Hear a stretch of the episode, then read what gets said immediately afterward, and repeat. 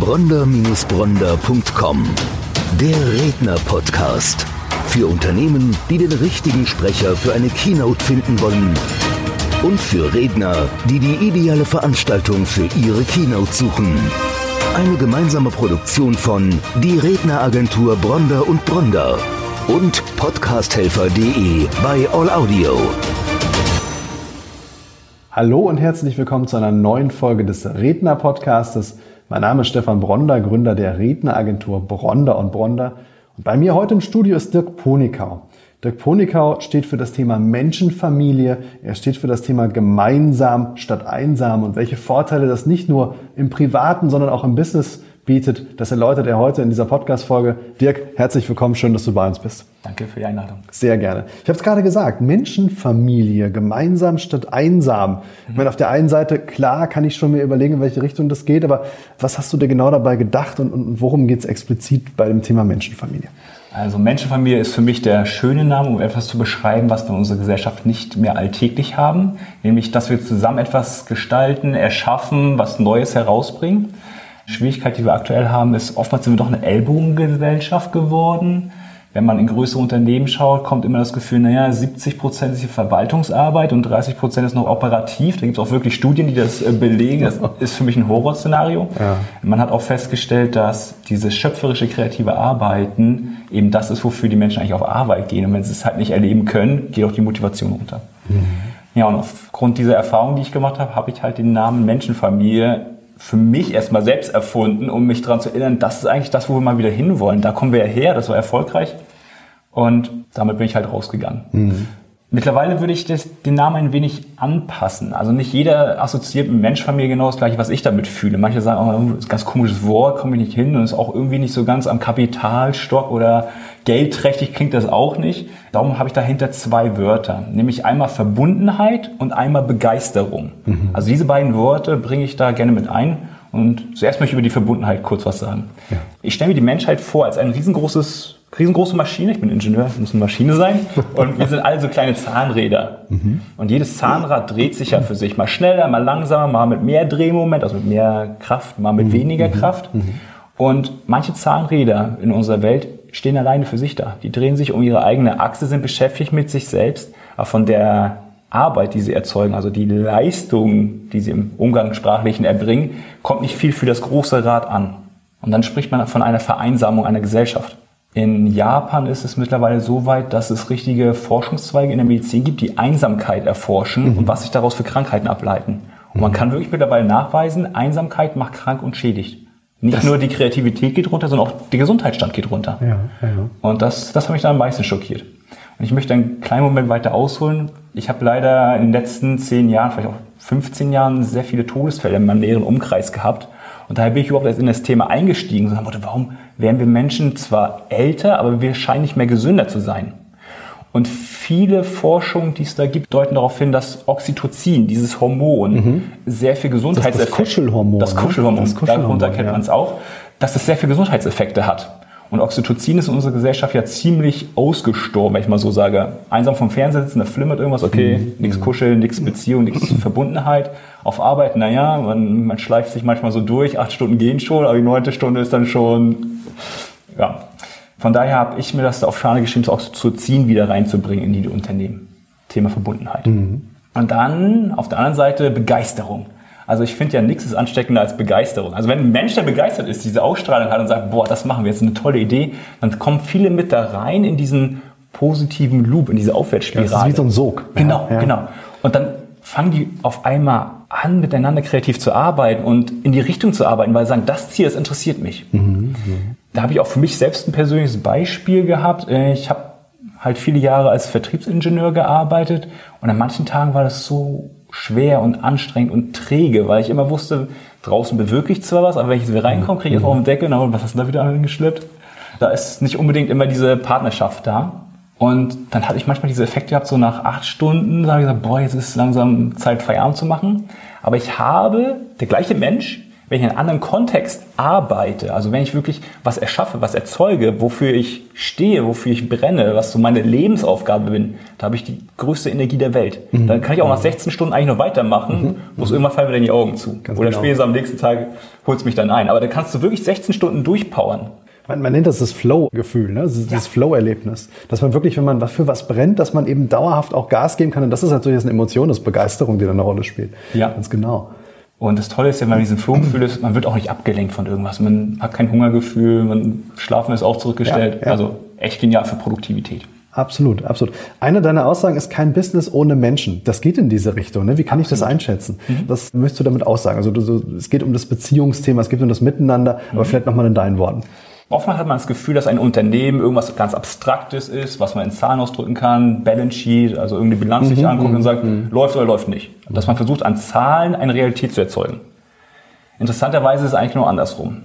Worum es eigentlich geht, ist, wenn zwei Menschen sich zusammenfinden, eine Idee oder einen Wertekanon haben, den sie sich teilen und auf ein gemeinsames Ziel hinarbeiten. Stimmt das Verhältnis zwischen den beiden Personen? Können es ganz viele finanzielle Störungen, Hindernisse, Hürden geben? Okay die auch in der Balance Sheet dann negativ werden, also in, ja, in der ja. Bilanz. Klassische rot. faktischen Welt, ne, genau. In der faktischen Welt wäre es total rot. Ja. Aber die beiden haben so eine feste Beziehung zueinander, dass sie sich aus diesem Rot rauskämpfen können. Das machen sie aus sich, aus ihrer natürlichen Stärke heraus. Okay. Nicht, weil sie da sehen, oh, es ist rot, wir müssen was machen, sondern weil sie sagen, boah, das Thema, wo wir, wir brennen, da stört uns jetzt nicht, dass kurz mal rot ist, sondern wir ziehen da richtig durch und dann bringen wir das Ganze auch wieder in diesen schwarzen Bereich, den positiven Bereich, wo es dann auch finanziell wieder gut aussieht. Mhm, mh.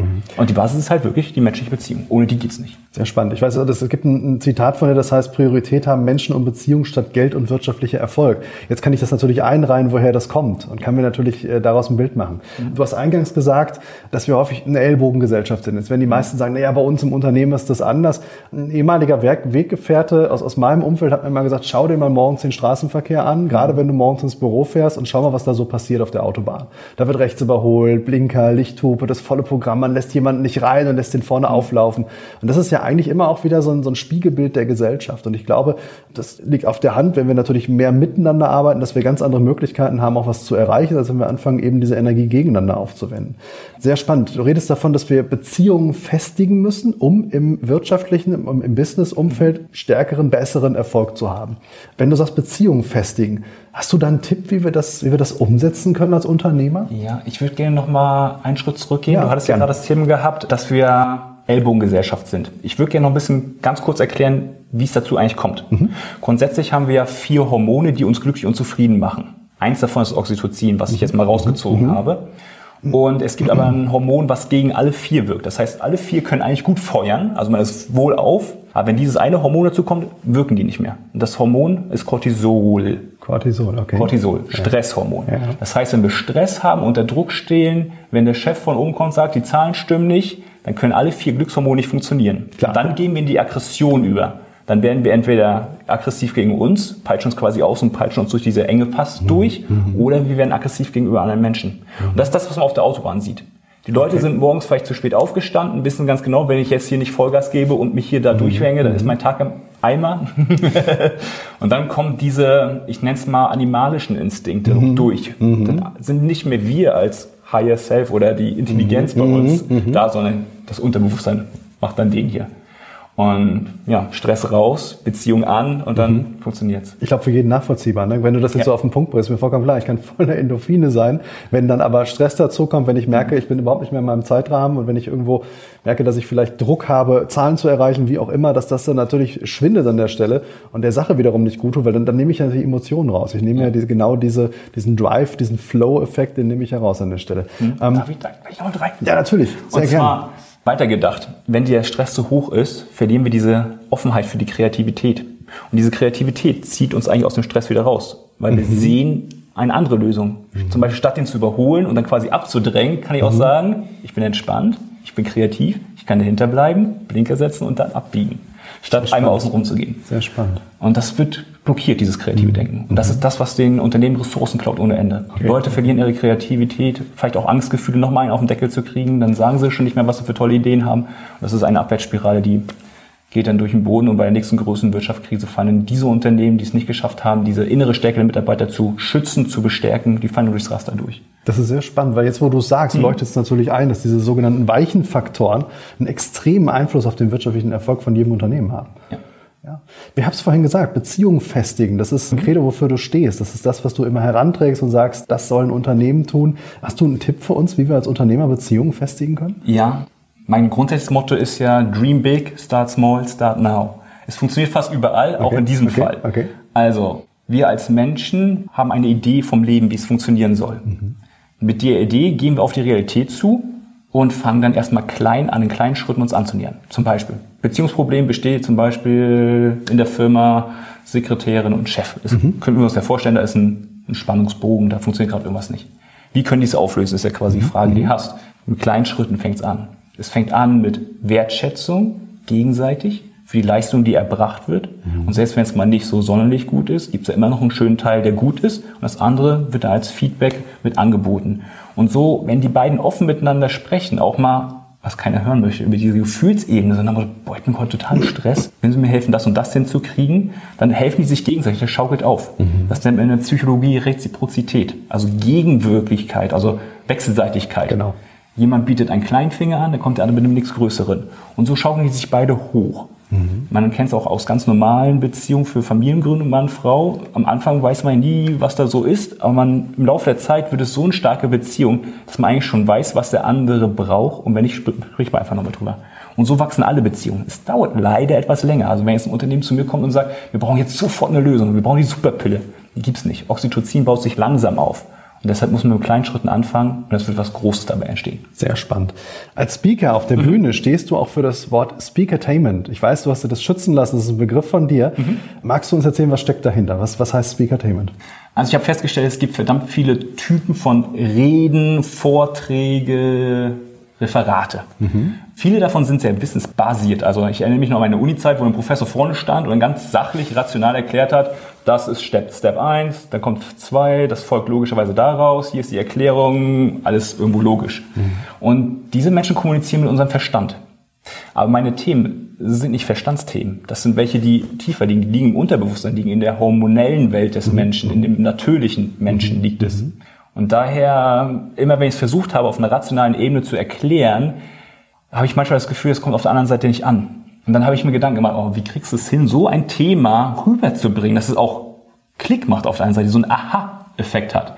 Und habe ich mich viel mit auseinandergesetzt, habe ja, so ungefähr 200 Reden angeguckt, analysiert, welche Reden haben mich begeistert, welche nicht, mhm. was haben die gemacht, die mich begeistert haben, was haben die gemacht, wo ich sage, naja, die Zeit hättest du dir vom Fernseher gebracht, hättest du sogar mehr davon gehabt.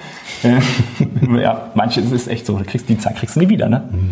Gut, und dann gibt's halt auch diese super guten Redner, wo ich sage, boah, der hat mich von der ersten Sekunde bis zur letzten fasziniert, was hat er jetzt gemacht?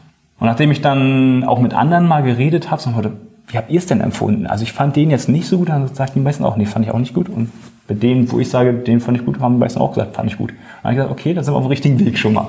Habe ich mir das analysiert, das Ganze rausguckt und die Quintessenz des Ganzen ist, es geht um Emotionen. Wenn da vorne auf der Bühne einer ganz authentisch, ganz echt ist, sich selbst da öffnet, dann wird was draus. Dann kann der andere, der Zuschauer, ich als Zuschauer, kann dann sagen, okay, der redet was, was relevant ist, weil mhm. es kommt von ihm, der hat es wirklich erlebt und wenn ihns, es ihn so begeistert, dann kann es mich auch begeistern. Dann sind wir schon mal offen.